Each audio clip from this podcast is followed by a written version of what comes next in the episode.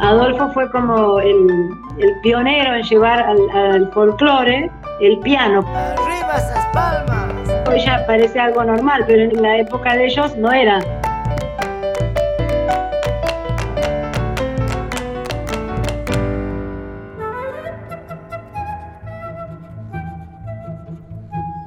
Mi abuelo materno, mi abuelo materno suizo, eh, tocaba muy bien la flauta traversa y, la guitarra y era músico.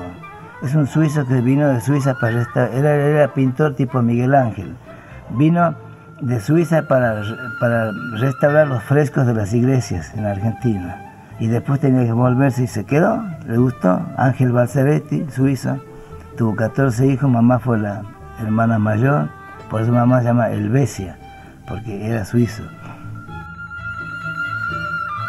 padre y madre santiagueños. Fue el primer dentista con título en Santiago del Estero, estudió en La Plata y en la ciudad de Buenos Aires. Y justamente el primer hijo machingo que tuvieron mi abuela Elvesia y el abuelo, los encontró viviendo en La Plata, así que ahí nació Machingo y al año siguiente Adolfo en Buenos Aires. Nació ahí en el barrio del Abasto, en la misma manzana en donde también nació Troilo de Pichuco y Enrique Villegas.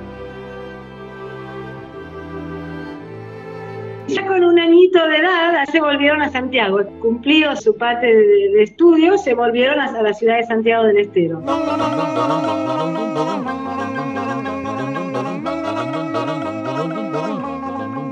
criándose como santiagueños, con toda la cultura santiagueña muy fuerte. Y luego nacieron sus otros tres hermanos, Roberto, Vitillo y Machaco. A recoger los restos del fiel amante. Los seis años eh, estudié con el maestro Manuel Gómez Carrillo, el padre de los Gómez Carrillo que vinieron acá, que cantaban, tenían el cuarteto.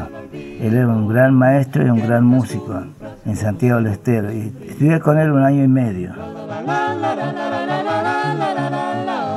venía de una tradición familiar por parte de la madre Balzaretti, venían de Suiza, de parte de la familia materna, y había una tradición musical muy grande ya en, esa familia. Has de penar un día lo mismo que yo he penado. Por supuesto, en casa, en casa había un ambiente musical muy tremendo entre los, los Balzaretti, o sea, los mamá que tocaba el piano, sus hermanas, sus hermanos, Después este, estaban los bisabuelos de Righetti, otro suizo que vino a la Argentina, era, era ingeniero en pozos, para hacer los pozos de Buenos Aires, la capital federal.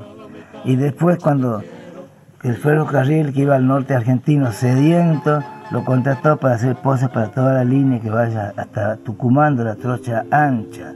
Y cuando llegó allá, Nugués, que tenía arriba, Villa Nugués, también quiso que levante un pozo hasta arriba, allá en San Javier, ¿recuerdan en Tucumán, el cerro San Javier? Y cuando se volvió a Santiago sediento, también le llamó que haga un pozo, le gustó Santiago, se quedó a vivir ahí. Y este bisabuelo suizo murió en Santiago. Le dieron cuatro hectáreas, le pagaron a, 10 cuadras de la plaza, lo que es el centro. Hizo, hizo un hermoso chalet tipo europeo se rodeó de cuatro hectáreas, siempre frutas aquí, alfalfa allá y árboles todos de flores, florales, y así vivió el, bisabuelo que era tremendo, Righetti. En todo ese grupo había mucha música cuando éramos chicos los sábados. Tocaban el arpa las hijas de estos suizos, tocaban la mandolina, tocaban la guitarra, la flauta traversa, y era una delicia, yo me he criado en todo eso. Bueno, nací con genes musicales captaba. Naranjales, duraznales, qué bonitos carnavales. Muy autodidacta, desde niño ya también en contacto con los músicos de, allí. Ya a los 18 años ya había compuesto temas. Escondido hay ser y en tocado salgan a bailar. De los que actualmente son de los clásicos, así del folclore, como Escondido aunque te escondas, gatos, eh, chacareras. Y luego cuando ya termina el colegio secundario, a los 17, 18 años, va a seguir estudiando a la ciudad de Tucumán. A los 20 años, Tucumán, estudié farmacia. Tucumán, que era como un centro universitario importante en el noroeste argentino,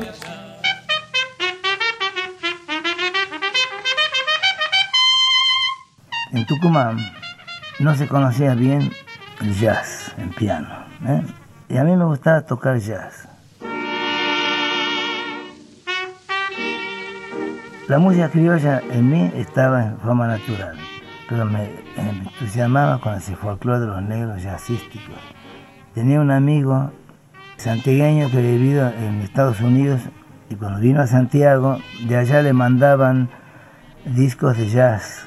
¿De quién? De Duke Ellington y de Louis Armstrong, estoy hablando del año 28.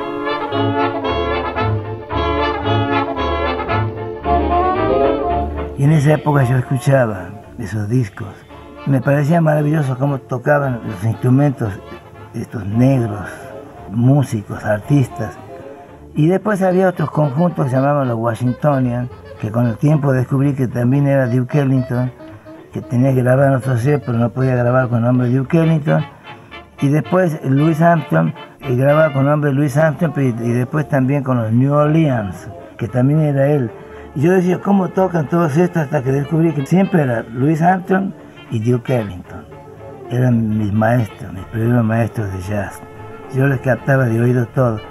Pero hacía los acordes, pero no entendía cómo eran los acordes. Ahí es cuando yo digo que hace falta uno que ya viene de 5.500 años con la música científica para que explique cómo es eso y yo me desesperaba por saber qué eran esos acordes tan misteriosos que de oído sacaba, pero no los podía entender en el piano. Lo contrataron de la radio La Conquija, LB12 de, de Tucumán, para tocar jazz. Y él dijo que le gustaría tocar un día jazz y otro día folclore. Aceptaron y le dieron para que dirija la orquesta folclórica de la radio viento de mi montaña, chancando recuerdos pasados. Los principales artistas de la radio en ese momento, que estaba recién inaugurada, eran justamente Adolfo Ábalos y Atahualpa Yupanqui. Papá y Atahualpa eran muy, muy amigos, inclusive compartían pensión y ahí papá empezó a tocar también la guitarra y ahí compuso Viento de mi montaña, que es entre Adolfo y Atahualpa. dentro de sus 20, 22, 24 años, empezó a componer, un poco se ve que por la nostalgia de, estar un poquito fuera de Santiago, ya ahí compuso nostalgias santiagueñas. Justamente la compuso un 14 de agosto.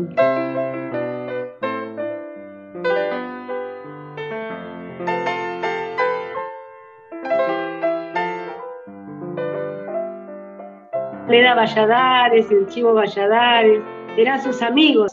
Tocaban para los amigos jóvenes como él y también tocaba para la generación de los padres de sus amigos, que les gustaba mucho el folclore. Ese fue sus comienzos. Con el tiempo vine a Buenos Aires para seguir bioquímica. Machingo vino a Buenos Aires, estoy hablando del año 38 en diciembre, para seguir odontología como era mi padre. Mi padre fue el primer odontólogo con título de Santiago del Estero. En las provincias, el hijo del doctor tiene que ser doctor, eso era clásico. Y si no quería estudiar, entonces le daba una rentita como para que se le arregle con algún comercio, pero era así.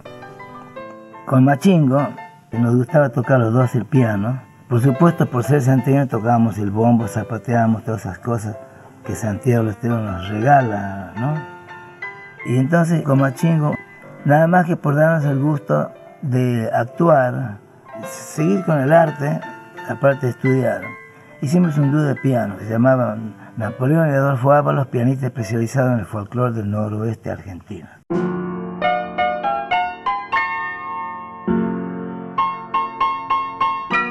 Y en esa época andaba Guastavino también, haciendo pininos, tocando.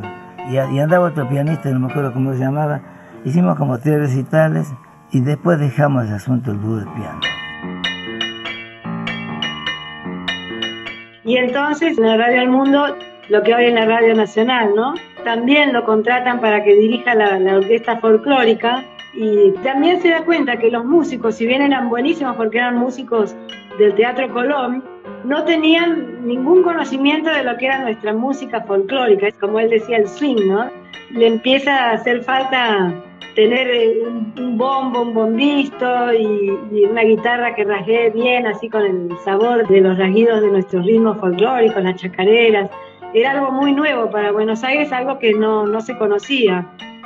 Pensamos con Machingo, ¿por qué nosotros en vez de explicar que en el piano aquí imitamos el bombo, que aquí imitamos el zapateo, ¿por qué no nos traemos a Vitillo y a Machaco, que estaban en Santiago?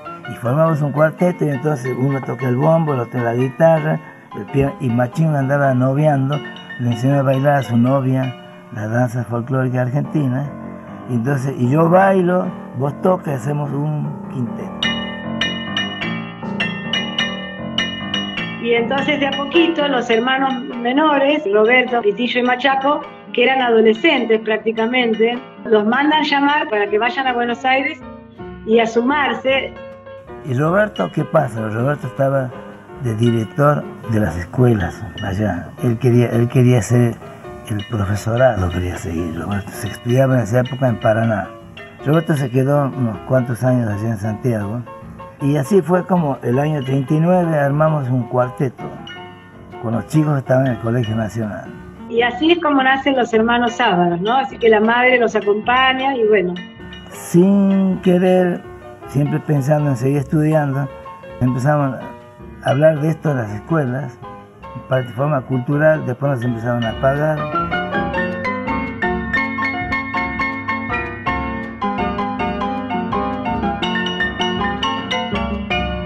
Ellos tuvieron eh, esas peñas o, o nightclub, así como le decían en esa época, donde hacían música folclórica, fue uno de los grandes lugares como que se juntaban los músicos tocaban y mostraban y a la gente le gustaba mucho. Un buen día apareció un pintor internacional llamado Menkel Cantor que dice, muchachos, en Francia están de moda las boîtes. Estoy hablando del año 40, 41. Está de moda la boîte. Hay un lugarcito aquí en Buenos Aires, una boîte que el hombre la puso ahí en Santa Fe y Paraná, en esa esquina, que es una delicia. El lugar se llamaba Confitería Versalles y todo era versallesco, como con puntillitas blancas. Era una cosa como si fuera dibujado por Walt Disney. Y había un subsuelo que bajaba por un escalera caracol finísima, así como si lo hubieran pintado. Entonces, cuando vimos ese lugar, nos gustó tanto. En ese subsuelo había un piano blanco de cola, un bar chiquito, las boates se llamaban boates porque era la imitación de los botes de, la gente que tenía barcos. Y en esos barcos hacían pequeñas reuniones. Y esos lugarcitos llevados a la ciudad era lo que se llamaba boites, para nosotros las boites. Los porteños al comienzo decían las boites, hasta que fueron describiendo todo el mundo. La, la se hizo natural en el habla de los porteños. Y la boat era un bote salido del agua y puesto ahí. Tenían que ser chicos. Cuando pusimos eso, eso fue lo que nos hizo el camino de no retorno. Tuvimos que abandonar los estudios, no pudimos volver más. Cuando le hicimos ver a mamá que estaba en Buenos Aires, el lugarcito dijo, ¡Ah, qué lindo! Y Achalay es una intersección quichua que significa lindo en sentido espiritual. Tan lindo como una fragancia. Le pusimos a ese lugar Salón Achalay. Y todos los lugares que estuvimos después se llamaban siempre Achalay. Y Achalay, los primeros 10 años nuestros de Buenos Aires, tuvimos tres lugares así, muy lindos, todos se llamaban Achalay.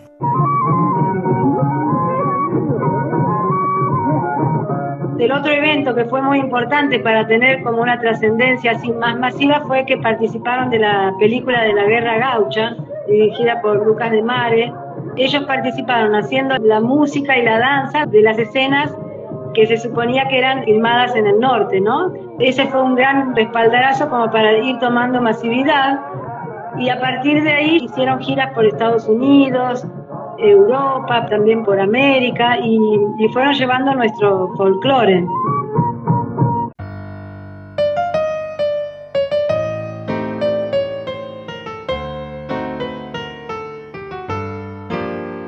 Se hace muy amigo de, los músicos tangueros Y, en uno de sus viajes que van a Estados Unidos en la década del 50, por ejemplo, papá se queda en, Estados Unidos y queda como por cuatro o cinco años viviendo allá, los hermanos vuelven y él les mandaba las músicas, ahí por ejemplo nace esa chacarera que dice Buenos Aires, tierra hermosa, Nueva York, grandioso pago, casas más, casas menos, igualito en Santiago, y bueno, hay muchas composiciones que él viviendo en Nueva York y haciendo música, porque también coinciden en, esa época, en esos años en Nueva York con Enrique Villegas, así que estarían disfrutando en los lugares así de, música con los yaceros. Y él ahí es donde comienza a sentir también una nostalgia por lo que es Buenos Aires, y ahí comienza a componer y a, escribir tanto en música como en letra tangos. Compone uno que se llama En pleno Nueva York, por ejemplo,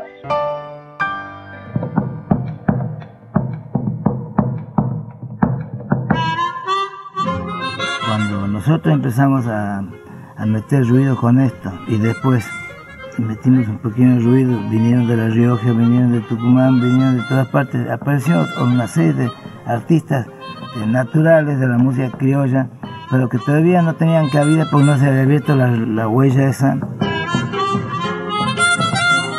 En Rodríguez Peña y Santa Fe tenía como de estudio, y no solamente la gente que iba a aprender, sino también músicos como por ejemplo Hugo Díaz, el gran armonicista, ¿no? Papá de Mavi Díaz, que llegó a trabajar a La Peña y ahí él les mostró cómo tocaba, era un muchacho santiagueño. Y entonces ahí fue como el, puntapié para que pudieran hacer ese primer paso de salir de las provincias y llegar a Buenos Aires a, a difundir, ¿no? Y hacerse los primeros pasos como músicos, como artistas.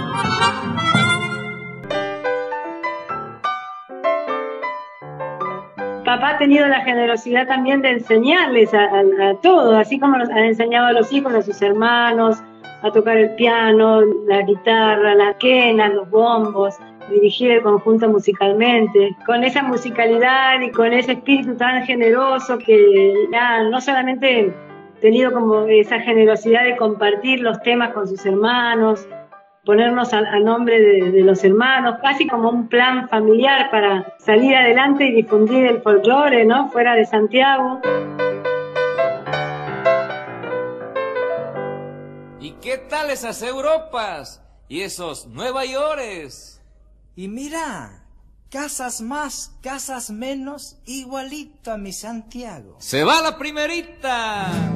tenía dos hijos que son nuestros hermanos, nuestros queridos hermanos, que se divorcia y quedan viviendo en Estados Unidos con su mamá, que ella trabajaba en la ONU como traductora, la madre.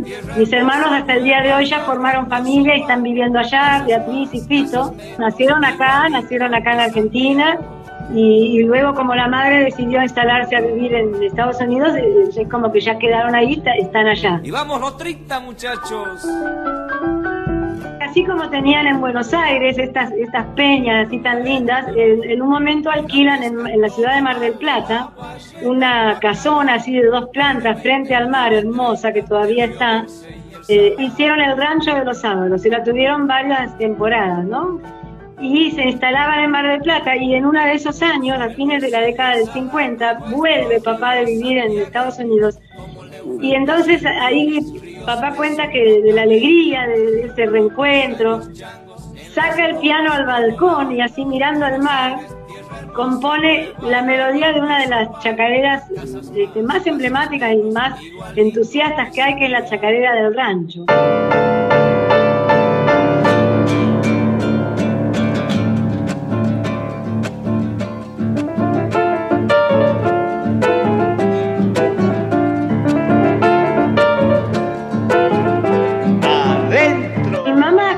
Muchachita jovencita, muy buena bailarina de folclore y la habían contratado para bailar con los cuatro hermanos mientras papá estaba en Estados Unidos entonces también la llevaron a Mar del Plata, al rancho de los sábados. Entonces llega la noche y llega la hora de la música y ahí cuando la conoce esta muchachita tan bonita y tan buena bailarina, Nancy Gordillo, y queda prendado Adolfo, la verdad le llevaba unos cuantos años de diferencia le costó conquistarla. Llegado el momento, le compone una samba que dice, te vi no olvidaré un carnaval, guitarras, bombo y violín, agitando pañuelos te vi, cadencia al bailar, airoso perfil. Bueno, esta es la samba agitando pañuelos, que es una samba también muy emblemática. Se la escribes para conquistarla y, y lo logra. Así que gracias a la samba siempre decimos, mis hermanos y yo estamos en este mundo.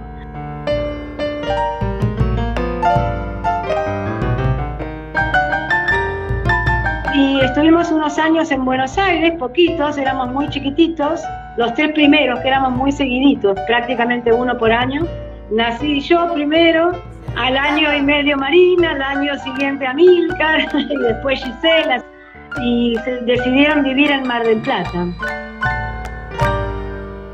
Están todos equivocados. Todos lo escriben en 6 por 8 y el folclore se escribe en 3 por 4 El único que descubrió eso fue Adolfo Ábalos el ritmo 6 por 8 es binario, es 1, 2, 1, 2, 1, 2. Y el ritmo del, del folclore es que el primer tiempo es silencio, es 2, 3, 2, 3, 2, 3. Eso es chacarera, ¿no? Claro. ¿Por qué tomás para ejemplificar folclore la chacarera? Porque es lo que decía Adolfo Ávalo. Talega de pan, talega de pan, talega de pan. Ese es el ritmo eso lo hizo. Y de repente descubrís el folclore, te contratan para hacer folclore en aquella época. ¿Cómo llegaste a eso? Porque se fue Salgán. Yo lo fui a reemplazar. Antes tenía Calito García y después lo tuvo. Pero llamarte a vos para acompañar cantores era como una cosa muy loca, ¿no? Como delirante. Y yo toqué siempre jazz. Eso es lo que nadie sepa. Porque ellos tocaban la guitarra, hacían los ritmos y cantaban. Por yo hacía variaciones y tocaba ahí lo que se me ocurría, pero siempre dentro del ritmo porque se lo aprendí a Adolfo Ávalo.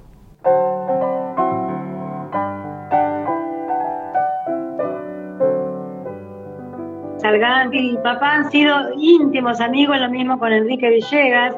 En la década del 70 armaron un espectáculo hermoso que se llamaba Piano a tres dimensiones. Piano en folclore, tango y jazz, y cada uno de los tres grandes en su rubro, pero compartían por momentos así tocar a cuatro manos o, a seis, así como Horacio Salgán cuando le tocaba su parte del espectáculo solo, iba acompañado por Delío en la guitarra, Enrique Villegas iba con Oscar Alem y, Astaritas, Adolfo Ábalos iba con mi mamá que tocaba el bombo, con Nancy Gordillo y también con Raúl Carnota.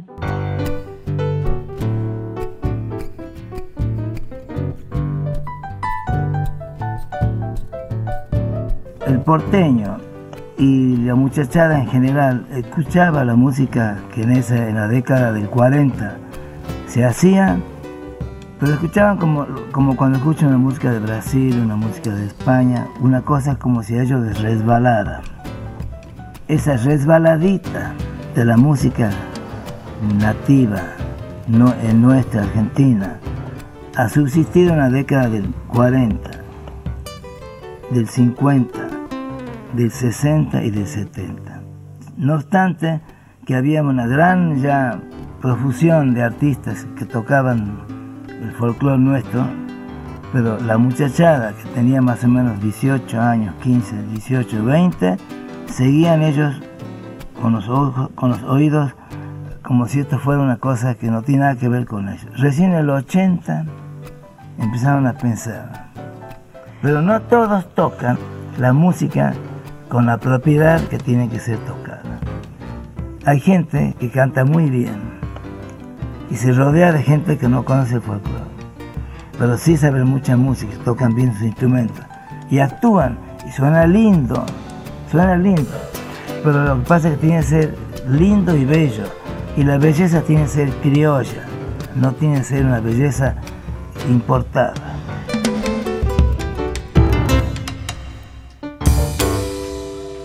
Machaco, ¿quieres vos comentar un poquito de esta chacarera que Adolfo recientemente ha incluido en nuestro repertorio? Explícales el porqué, Machaco. Bueno, Adolfo suele contar que los hermanos Díaz, el Cachilo y el Soco Díaz, tenían eh, una serie de composiciones de las cuales sobresalía siempre el Soco Díaz. Entonces, cuando falleció el Soco, el Cachilo se encontró solo, solo sin su compañero al cual él estaba acostumbrado, y comenzó, pasó el tiempo y comenzó a componer. Primero hizo una chacarera que se llamó La Humilde, porque él era así. Él era un hombre muy humilde en su manera de ser. Y luego siguió componiendo hasta que llegó a esta chacarera de los angelitos que Adolfo le puso letra.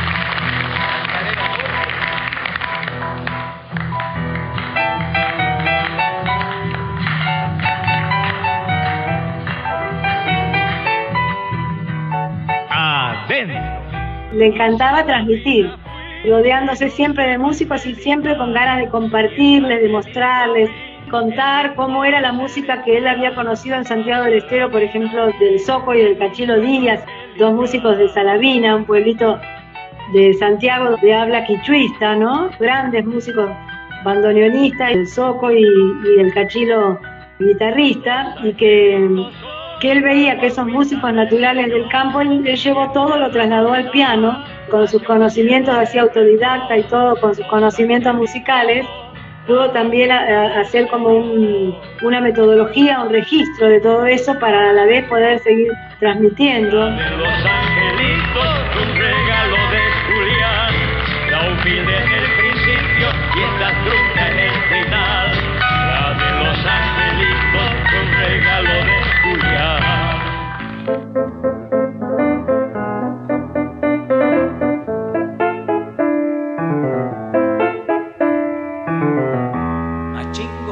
Vitillo. ¿Qué te parece este tema de Don Tchaikovsky? Lindo para un gatito.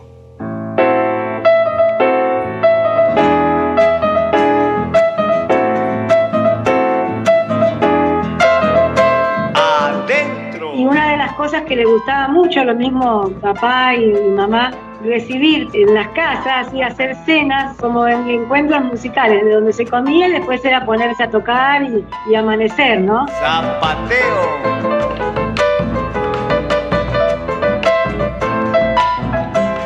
Papá falleció en el 2008 a los 93, 94 años y, y hasta los noventa y pico este, lo, siguió haciendo y cada vez eran más jóvenes los, músicos que tenían y, eso fue siempre. Se acaba. El gatito de Tchaikovsky se va a la segunda.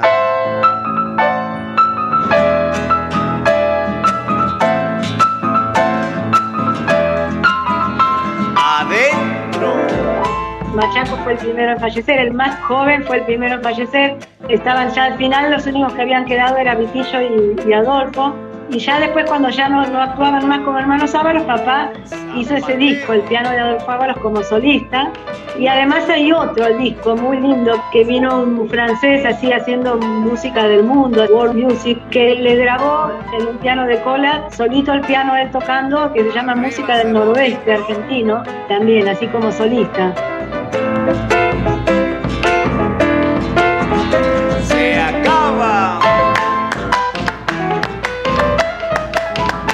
Hoy en día, casi todos los que tocan su instrumento cuando aparecen en los escenarios, tocan muy bien sus instrumentos.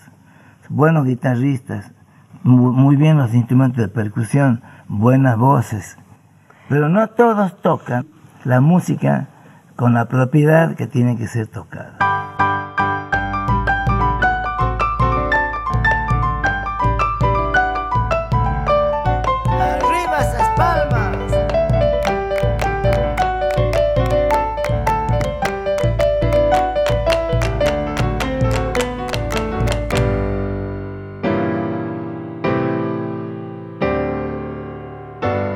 Contenidos y memoria histórica. Radio Nacional.